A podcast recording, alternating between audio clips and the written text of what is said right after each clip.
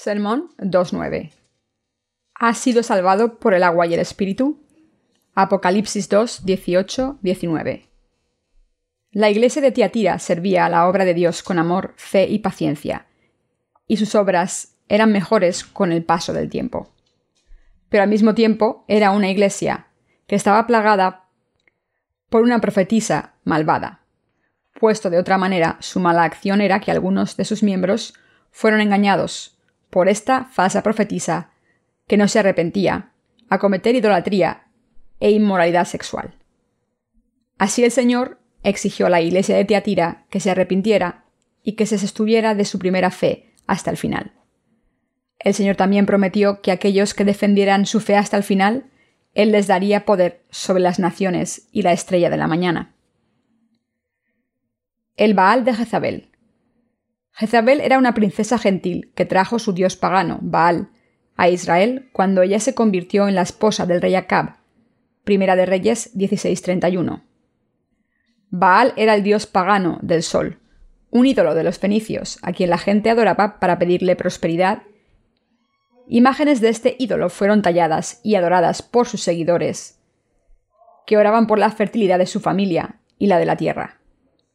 Esto era igual a la práctica pagana generalizada de adorar a la tierra y la naturaleza encontrada en todo el mundo. Por ejemplo, el conferirle divinidad a una gran piedra y adorarla como a un dios era una práctica pagana común de adorar a los elementos naturales. Tal fe y prácticas religiosas se mantenían por aquellos que seguían el panteísmo. Con la introducción de esta religión pagana por Jezabel, Baal se convirtió en un gran dios de la idolatría para el pueblo de Israel. El rey Acab, que solía adorar al único dios verdadero Jehová, llegó a adorar a Baal debido a su matrimonio con esta mujer gentil. Muchos israelitas siguieron sus pasos, abandonando a su dios verdadero, y en lugar de eso cometieron idolatría con su adoración a Baal. Por lo tanto, trajeron sobre ellos la ira de Dios. Dios reprendió al siervo de la iglesia de Tiatira por permitir la fe de la falsa profetisa Jezabel en la iglesia. Ordenándoles a Jezabel y a sus seguidores a arrepentirse, Dios advirtió que él traería gran tribulación y destrucción sobre ellos si desobedecían. Esto significa que la verdadera iglesia de Dios no puede permitir que la riqueza y las posesiones materiales dominen sus intereses significa que los creyentes de la actualidad no pueden adorar al mundo como su Dios, como los israelitas adoraban a Baal, el dios del sol, para la fertilidad y la prosperidad. La tercera de Juan 1.2 afirma, Amado, yo deseo que tú seas prosperado en todas las cosas y que tengas salud, así como prospera tu alma. Cuando vemos la fe del apóstol Juan, observamos que su primer interés era la prosperidad espiritual le seguía la prosperidad para todas las otras cosas. No era antes que el interés de Juan por la prosperidad de las almas. Entonces, ¿cómo ha cambiado esta fe en el mundo de la actualidad? Ha sido corrompida a una fe que solo busca las bendiciones de la carne, poniendo la prosperidad mundana antes de la fe y desechando cualquier otro interés por el bienestar espiritual. Muchos creen en Jesús no para enriquecer sus almas, sino primeramente para enriquecer su carne. Existen muchos cultos religiosos alrededor de nosotros, tan venenosos como las drogas, que afirman dar riqueza y salud a sus seguidores a cambio de su adoración. La adoración de Jezabel a Baal era de esta manera. La gente seguía cultos así para ir tras la prosperidad y la fertilidad de su propia carne. En las iglesias nacidas de nuevo de la actualidad, algunos pueden recurrir a acomodar la fe de Jezabel para expandir sus congregaciones, pero su lógica es semejante a tener ídolos en el templo de Dios. Jezabel no solo trajo al dios pagano Baal a Israel, aun lo metió al mismo dentro del templo de Jehová. Esta clase de fe que va tras la prosperidad de la carne y va tras las ganancias mundanas, mientras que la redención del pecado permanece en el olvido. Es una fe tan equivocada como la de adorar ídolos ante los propios ojos de Dios. Las iglesias de la actualidad predican desde Juan 1.29 diciendo, Todos tus pecados han terminado, ya que Jesús los quitó en la cruz. Han convertido el bautismo de Jesús en un mero accesorio, afirmando que la salvación se obtiene solo, de alguna manera, por creer en Jesús, aun si alguien no cree en su bautismo. Pero el bautismo que Cristo recibió de Juan, el bautismo con el cual él tomó todos los pecados del mundo sobre sí mismo, no es algo opcional que podamos arbitrariamente incluir o excluir. Tratando y predicando el bautismo de Jesús como un mero accesorio del Evangelio, semejante a adorar a Baal. Entonces, ¿por qué esta gente predica el Evangelio sin el bautismo de Jesús? Lo hacen porque su esperanza no está en el reino de Dios, sino en la riqueza mundana de esta tierra. La gente que tiene esta clase de fe es exactamente igual a aquellos que adoraban al dios pagano Baal. Aquellos que habiendo creído en el Evangelio del agua y el Espíritu anteriormente, ahora solo están predicando la sangre sobre la cruz, deben darse cuenta de que están cometiendo un pecado grave, como el de la idolatría de adorar a Baal. Nadie puede ministrar apropiadamente si pone como sus metas las ganancias materiales de este mundo. Si los pastores hicieran a un lado el bautismo de Jesús y predicaran solo sobre su sangre sobre la cruz, podrían ser capaces de acumular ganancias terrenales de este mundo. Pero deben darse cuenta de que esa fe ni es verdadera, ni es su predicación la verdadera predicación. Viendo el pasaje del Apocalipsis, observamos que el líder de la iglesia de Tiatira adoraba a Baal en su iglesia, así como Jezabel había adorado a Baal. Si la gente no cree en el Evangelio del agua y el Espíritu, entonces el Espíritu Santo no puede habitar en sus corazones ni obrar en ellos. Como nos dice Pablo el apóstol, y si alguno no tiene el Espíritu de Cristo, no es de él. Si alguien es o no es hijo de Dios, se determina por si él o ella tienen el Espíritu de Cristo en el corazón. La Biblia nos dice que aquellos que no tienen el Espíritu de Cristo son los abandonados aquellos que conocen y predican el bautismo de Jesús. Cuando alguien cree en el bautismo, agua de Jesús, con el que tomó sobre él mismo los pecados del mundo, y en su sangre sobre la cruz, el Espíritu Santo puede entonces morar en su corazón. Pero si alguien no cree en el Evangelio del agua y el Espíritu, entonces, si fueran martirizados por Jesús, no serían el verdadero martirio, sino solo el tratar de restablecer su propia justicia. Alguna gente, creyendo solo en la sangre de la cruz, va hasta las esquinas más remotas del mundo a predicar el Evangelio, pasando toda su vida dedicada a la misión, y algunas veces aun siendo martirizados por su fe. Inspirada por el amor de Cristo, la gente puede así ser martirizada, aun si solo creen en la sangre de Cristo sobre la cruz. Pero como nos dice Mateo 7:23, ¿de qué servirá si el Señor mismo se rehúsa a reconocer todas sus obras y sacrificios? No importa la cantidad de deseos y fidelidad con la que proclamen el Evangelio, por ejemplo, como lo hacen los misioneros mormones.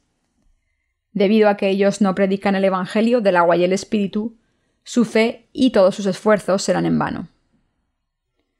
Dios reprendió al siervo de la iglesia de Tiatira, debido a que había permitido y tolerado que brotaran y crecieran los seguidores de la fe de Jezabel en la Iglesia. Existen muchos líderes religiosos en el mundo de hoy que son así, que buscan engañar a las almas. En el nacimiento de Cristo, su bautismo, su crucifixión, su muerte y su ascensión, en todas estas cosas, la verdadera Iglesia de Dios debe tener la fe correcta y esparcir el Evangelio correcto, de otra manera su fe será inútil.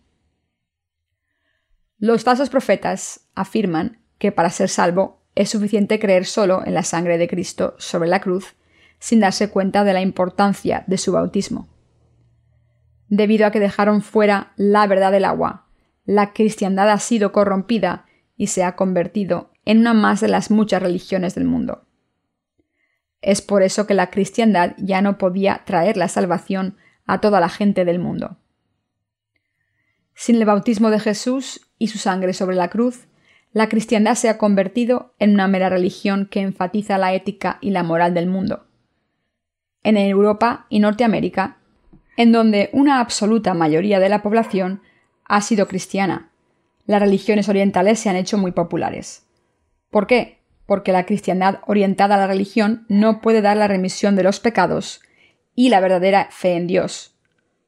Por lo tanto, mucha gente ha sido atraída por la naturaleza mística de las religiones orientales y piensan que ofrecen mejores alternativas que las religiones occidentales.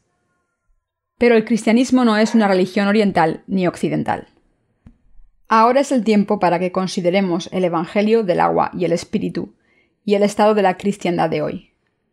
Necesitamos preguntarnos y reflexionar el por qué el cristianismo de verdad ha sido corrompido en lo que es hoy y el por qué el cristianismo actual se ha convertido en algo inútil y molesto a los ojos de tantísima gente. Creer en Jesús sin conocer el Evangelio del agua y el Espíritu es como adorar a Baal ante los propios ojos de Dios. Lo más perverso ante Dios es rehusarse a creer en el Evangelio del agua y el Espíritu como la verdad de la salvación real. El cristianismo actual está hipnotizado no por la hermosura del Evangelio del agua y el Espíritu, sino por la hermosura del mundo. Las siete iglesias de Asia habían servido al Señor por creer en el bautismo de Jesús y en su sangre sobre la cruz. Pero como se muestra en la Biblia, ellos también en parte sucumbieron al mundo, mientras el Evangelio del agua y el Espíritu era sacado, y en su lugar entró el mundo a ocupar más y más los corazones de la gente. ¿Qué pasará si la Iglesia no predicara la verdad de la salvación, el Evangelio de nacer de nuevo por el agua y el Espíritu, y en lugar de eso solo predicara la sangre sobre la cruz? Hago esta pregunta debido a que aun la Iglesia de Dios si va tras el mundo, pronto será corrompida por el mundo, y no mucho tiempo después comenzará a afirmar que está bien ignorar el bautismo de Jesús para ser salvo. Es por eso que estoy reexaminando y reiterando este punto tan importante a través de la palabra de Dios. La diferencia entre el Evangelio con el bautismo de Jesús y el Evangelio sin su bautismo. Tú y yo hemos recibido la remisión de todos nuestros pecados, creyendo en el Evangelio del agua y el Espíritu. Este Evangelio del agua y el Espíritu es la verdad del Señor, mientras que el bautismo de Jesús, su sangre sobre la cruz y el Espíritu Santo son la evidencia de nuestra salvación. La primera de Juan 5, 5, 7 y la primera de Pedro 3, 21 nos dicen que el agua, esto es el bautismo, es la marca de nuestra salvación, y esta es la misma palabra de salvación que aparece en Mateo 3:15, en donde Jesús tomó todos los pecados de la humanidad sobre sí mismo con su bautismo. Cuando el bautismo de Jesús es así de importante, ¿cómo pueden, ignorando el bautismo de Cristo y predicando solo su sangre sobre la cruz, guiarnos a la total y perfecta salvación? Aquellos que son liberados del pecado deben dibujar una línea clara de salvación creyendo en la palabra deben recordarse a sí mismos una y otra vez para que esta línea se haga aún más clara. Si alguien no puede marcar una línea clara para limitar su salvación, entonces esto solo significa que la persona aún no es salva. Está mal pensar que nuestra liberación del pecado es solo una fase avanzada de nuestra fe. La liberación del pecado no es una fase de confirmación espiritual, sino que es el cimiento de nuestra fe el paso más importante al construir nuestra casa de fe sobre la roca. Tampoco debemos pensar sobre el tema de la salvación como un asunto de posición doctrinal de diferentes denominaciones. Las doctrinas pueden diferir de denominación a denominación, pero la verdad de la Biblia, la verdad de que Jesús tomó todos nuestros pecados sobre sí mismo con su bautismo, no puede diferir de fe a fe. Es por eso que no podemos dejar fuera la importancia crucial del bautismo de Jesús cuando estamos predicando el Evangelio del agua y el Espíritu. No podemos dejar el bautismo de Cristo y solo predicar a Jesús como el Cordero de Dios que quita el pecado del mundo, o predicar que la gente puede ser salva solo creyendo en la sangre de la cruz. Debemos recibir la remisión de nuestros pecados creyendo en ambos el bautismo de Jesucristo y su sangre sobre la cruz. ¿Cómo puede alguien creer que todos sus pecados desaparecieron solo por creer en la sangre de Cristo sobre la cruz, sin también creer en su bautismo? Cuando la gente solo cree en la sangre sobre la cruz, ¿también desaparecen los pecados de su conciencia? Claro que no. A través de la Biblia, Jesús da testimonio de la justicia de Dios, nuestros pecados y su juicio. La fe verdadera que debemos tener es la fe en este conocimiento verdadero del testamento de Cristo. ¿Qué quiero decir con conocimiento verdadero? Quiero decir que hay que tener un entendimiento claro de lo que son nuestros pecados para ser juzgados por Dios, lo que es su justicia y cuál es la clase de fe que está condenada ante Dios. Solo sabiendo esto puede salir la fe verdadera de nuestro conocimiento verdadero. Si al predicar el Evangelio omitimos el bautismo de Jesús o su sangre sobre la cruz, entonces lo que predicaremos no será el Evangelio del agua y el Espíritu. Si nosotros tratamos la verdad de Dios en nuestros propios términos humanos y predicamos que todos pueden quedar sin pecado solo por creer en Jesús, entonces ambos aquellos que predican y aquellos que escuchan permanecerán como pecadores. La diferencia entre si predicamos el bautismo de Jesús o no es lo importante al salvar almas. Cuando observamos la fe de los apóstoles, veremos que ellos no solamente predicaron la sangre sobre la cruz. Todos ellos creían en el bautismo de Jesús y en su sangre sobre la cruz como una sola obra de salvación. Decir que Jesús se hizo cargo de todos nuestros pecados sobre la cruz sin creer que primero Él los tomó sobre sí mismo con su bautismo. No solo es ilógico en razonamientos humanos, sino tampoco encaja en la verdad del agua y el espíritu. Aquellos que creen en ese Evangelio medias no pueden ser liberados de sus pecados. Las obras del predicador del Evangelio. Hablando bíblicamente, los reconciliadores espirituales son aquellos quienes predican el Evangelio del agua y el Espíritu. Los reconciliadores de la salvación espiritual deben mediar entre el Señor y su novia. La primera cosa que deben hacer es predicar a los pecadores lo que el Señor ha hecho por ellos. Deben enseñarles que Jesús fue bautizado para tomar sus pecados sobre sí mismo y que Él fue juzgado por todos esos pecados sobre la cruz. También discernir con precisión si las novias creen en esto, y cuando las novias sí creen, entonces el papel de los reconciliadores ha sido cumplido totalmente. Para lograr esto es muy importante que los reconciliadores expliquen a las novias quién es el novio y lo que él ha hecho por ellas, para que las novias puedan entenderlo más fácilmente. Cuando los corazones de las novias se dan cuenta de lo que el novio ha hecho por ellas, entonces los reconciliadores deben enseñarles el hecho de que el novio ha quitado todos los pecados, con su agua y con su sangre. Así cuando las novias aceptan todas las cosas que el novio ha hecho por ellas, entonces se convierten y son llamadas las novias de Cristo. Aquellos que se han convertido en las novias de Jesucristo deben darse cuenta de que el novio las compró con el rescate del Evangelio del agua y el Espíritu. Deben darse cuenta de que para hacerla de él, el novio ha limpiado todos sus pecados con su agua y su sangre, volviéndolos blancos como la nieve y aceptándolos como sus novias. Solo entonces las novias pueden respetar y aceptar al novio por siempre. Aquellos que han recibido la remisión de todos sus pecados son los justificados, que están sin pecados, y los que están sin pecado son las novias de Jesucristo. Cuando las novias tienen tal fe, pueden casarse con el novio y el novio puede aceptarlas en sus brazos.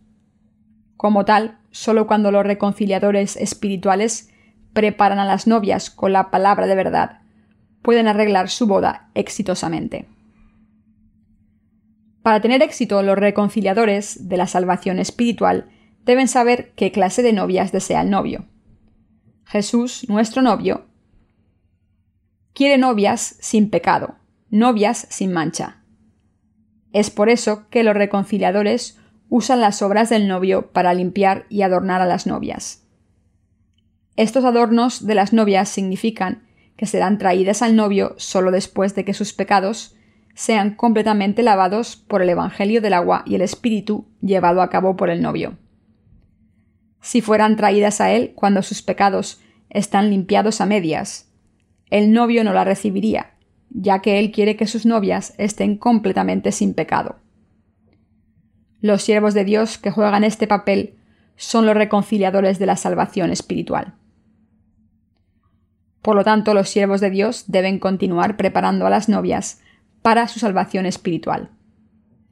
Al mismo tiempo, debemos darnos cuenta de que en el cristianismo de hoy existen muchos reconciliadores de la carne, que explotan y extorsionan por ganancias materiales por donde quiera. Estos reconciliadores de la carne serán golpeados por ambos Jesucristo y las novias rechazadas. No debemos convertirnos en los reconciliadores de la carne conociendo la profundidad de Satanás. Aun entre los siervos y el pueblo de Dios existen muchos que no conocen la profundidad de los engaños de Satanás. En otras palabras, existen muchos que no se dan cuenta de lo duro que Satanás trata de hacernos tropezar. Muchos siervos de Dios han fallado en darse cuenta de cómo Satanás ha cambiado y corrompido el Evangelio del agua y el Espíritu, y cómo ha engañado a los creyentes para que sigan una fe falsa.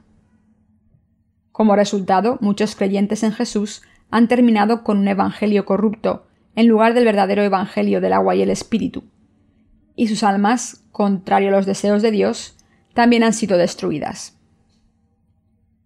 Dios nos dice, no sigas la doctrina de Jezabel, cree y predica firmemente tu evangelio del agua y el espíritu hasta mi regreso entonces yo te daré poder sobre las naciones.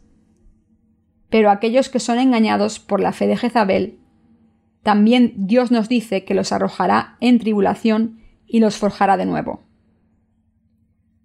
Cuando el tiempo del regreso de Cristo llegue, veremos a aquellos que han creído y predicado la salvación solo por la sangre de Cristo, que traicionan su fe.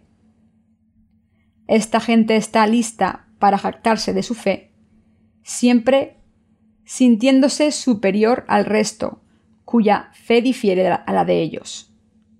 Pero Dios distingue y discrimina entre su fe y la fe de aquellos que creen en el Evangelio del agua y el Espíritu. Al que venciere y guardare mis obras hasta el fin, yo le daré autoridad sobre las naciones y la regirá con vara de hierro, y serán quebradas como vaso de alfarero, como yo también la he recibido de mi Padre. Cuando nuestro Señor regrese a esta tierra, existirán muchos cristianos que tendrán que encontrarse con el Señor sin haber nacido de nuevo. Debido a que no creyeron en el Evangelio del agua y el Espíritu, se encontrarán con el Señor con pecado en sus corazones. En contraste, aquellos cuyos corazones han sido perdonados de sus pecados, creyendo en el Evangelio del agua y el Espíritu, serán transformados con la venida del Señor y reinarán con Él. Como se dice aquí, el poder del Señor y de su pueblo es como el poder de un cetro de hierro, quebrando los vasos del alfarero.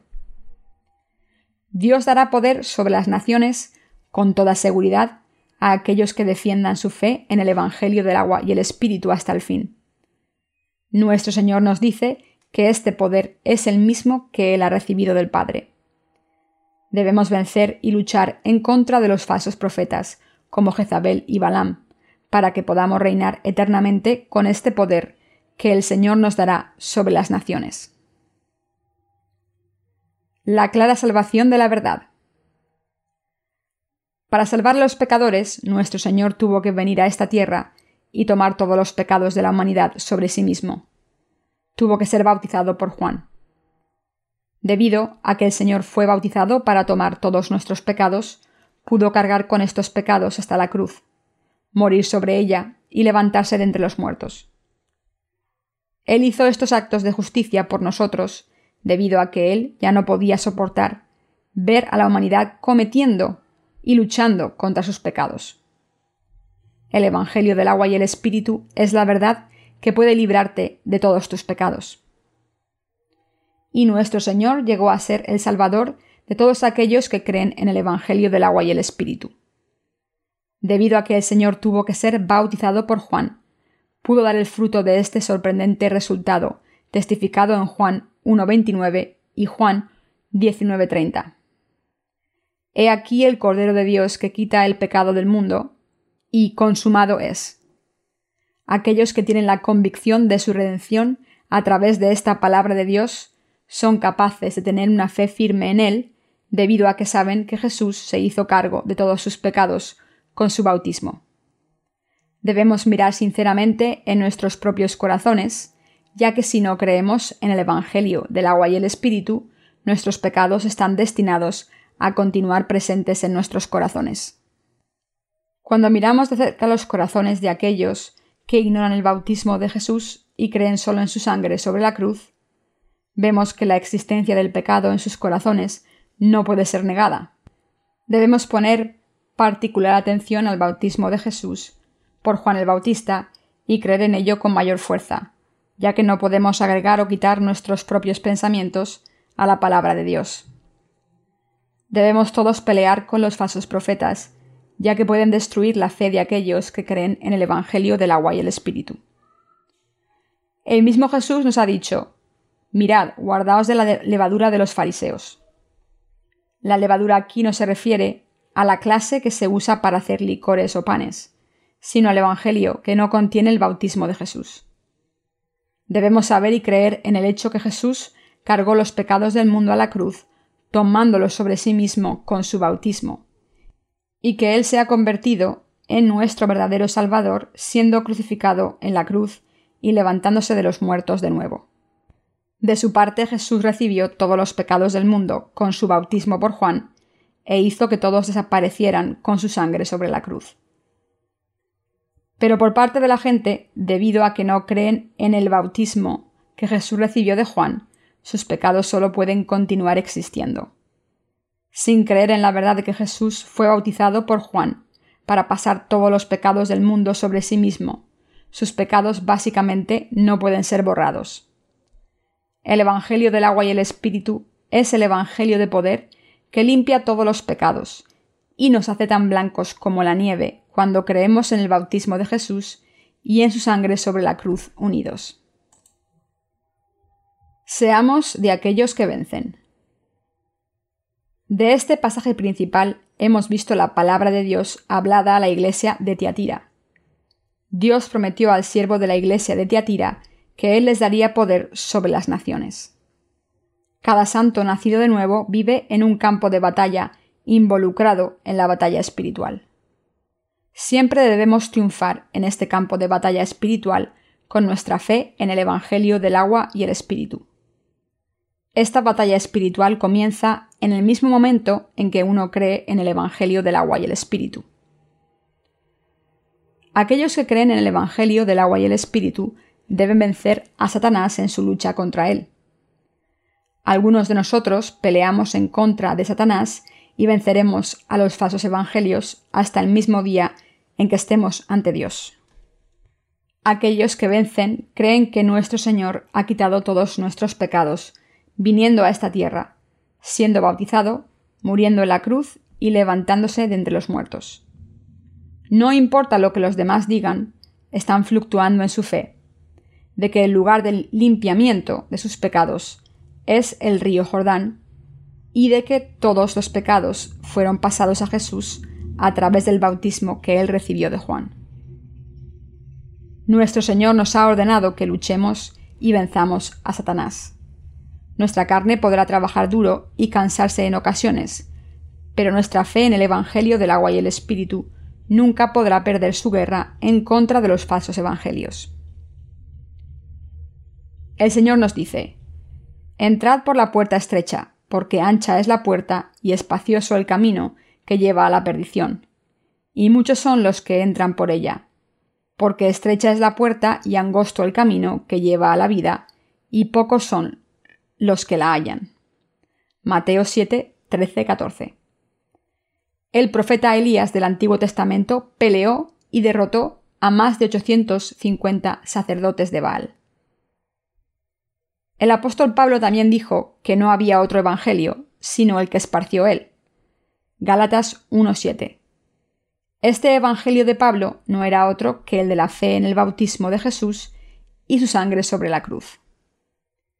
aquellos que creen que en este Evangelio, mientras que es posible que tengan limitaciones aun después de haber nacido de nuevo, por siempre no tendrán pecado en sus corazones de cualquier modo. Nuestro Señor ha limpiado todos nuestros pecados con su agua y recibió todo el juicio por ellos en la cruz. El bautismo de Jesús y su sangre sobre la cruz han traído redención eterna a aquellos que creen. Para aquellos que son salvados, el Señor da el poder de defender su fe para pelear y vencer al final.